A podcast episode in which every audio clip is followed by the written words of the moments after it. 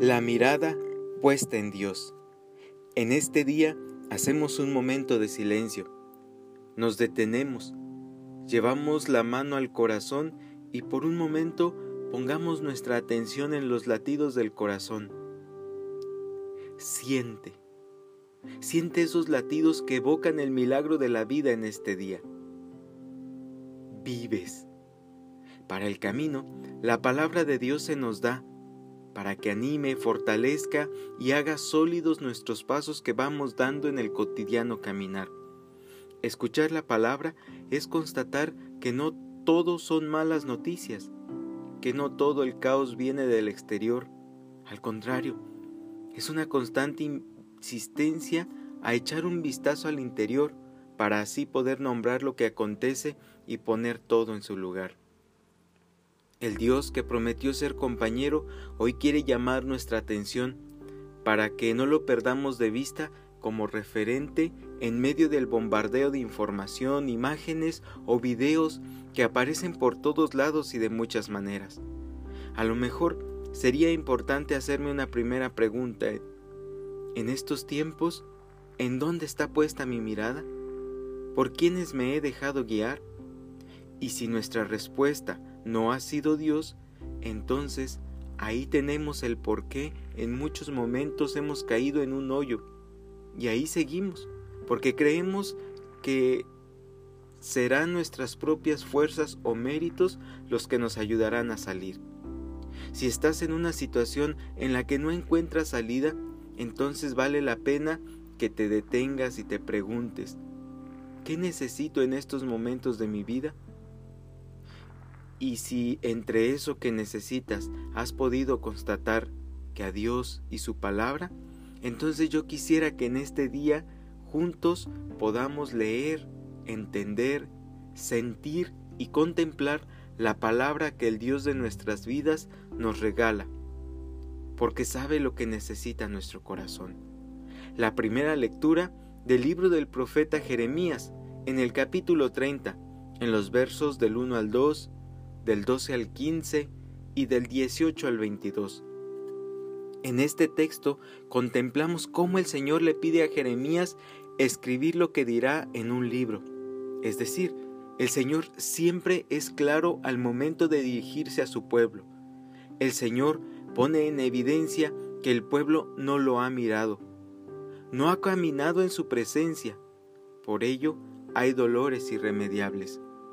Aquello en lo que habíamos puesto la mirada, la atención y todas nuestras fuerzas, ya no está, porque todo pasa, pero al final solo queda Dios. Todo lo otro se desvanece, no permanece, es vana ilusión. Dice la palabra, todos tus amantes te han olvidado y ya no preguntan por ti. ¿En qué he puesto la mirada? Y todo lo que no sea Dios termina. Se trata de vivir en Dios la vida y que cada momento sea vivido desde la conciencia de que me mira, no como juez, sino con mirada de padre que ama con entrañas de madre. Que al sabernos mirados por Dios no sea eso lo que nos asuste, al contrario, que nos haga vivir confiados, porque nos cuida, nos sostiene y anima.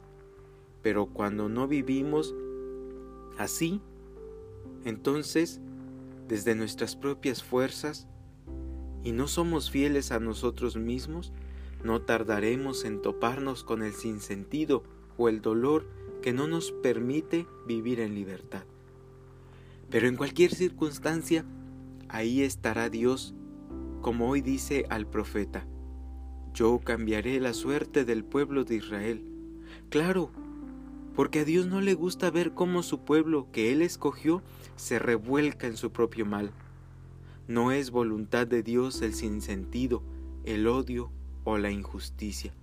Por supuesto que el castigo siempre será para todo aquello que vaya en contra de su voluntad, para aquellas estructuras y sistemas que en lugar de velar por el bien común lucran con la necesidad de todos, con aquellas instituciones que vulneran al trabajador. Sí, con esos que velan sus propios intereses por encima de ofrecer una vida digna para todos. A todos esos Dios les castigará, porque en lugar de construir reino de vida digna, terminan velando por sí mismos. En cambio, si nos replanteamos nuestros modos de vivir y ponemos la mirada en Dios, volveremos a escuchar esa gran promesa. Ustedes serán mi pueblo y yo seré su Dios. Y que eso nos baste, saber que seremos reedificados, devueltos a nuestra patria, es decir, a una cotidianidad vivida en la conciencia del Dios que me mira y acompaña. Seremos reconstruidos porque la infidelidad, el pecado, el resentimiento no tiene la última palabra y podremos cantar con gratitud al Dios que nos levanta de las cenizas. Surgiremos de los brazos de Dios y seremos enviados a promover la justicia con la que Dios es justo y ser portadores de una mirada que le devuelva al hermano la certeza de que vale luchar por la vida. La buena noticia de Jesús la encontramos en Mateo, en el capítulo 15, en los versos del 1 al 2 y del 10 al 14. Encontramos a los escribas y fariseos cuestionando las formas, las reglas, defendiendo la tradición. Y la respuesta de Jesús es clara. Para eso reúne a todos. Sí, los reúne para que lo sepan. No es lo que entra por la boca lo que mancha al hombre, lo que sale de la boca es lo que mancha al hombre. Muy claro Jesús con sus palabras. ¿En qué pongo la mirada? Me la paso criticando acérrimamente las formas y pongo, la y pongo poca atención en el contenido. Espero que estas palabras de Jesús puedan realmente cuestionarte.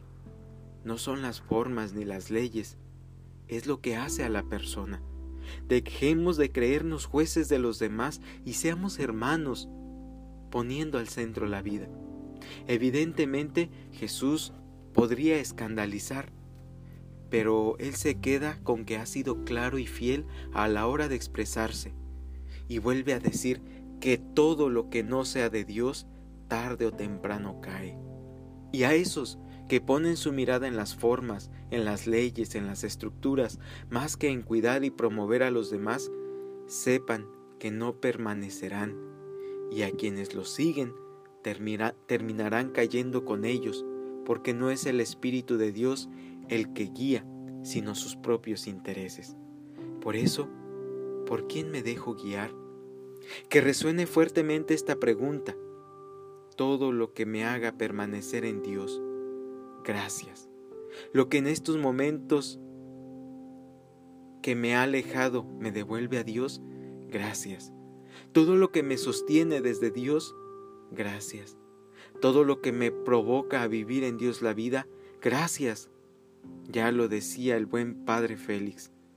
Dios, Dios, Dios, siempre Dios, en medio de nuestros estudios y descansos, de día y de noche, velando o durmiendo, nuestro corazón y pensamiento siempre en Dios. Hermanos, hermanas, se trata de vivir. Ánimo firme.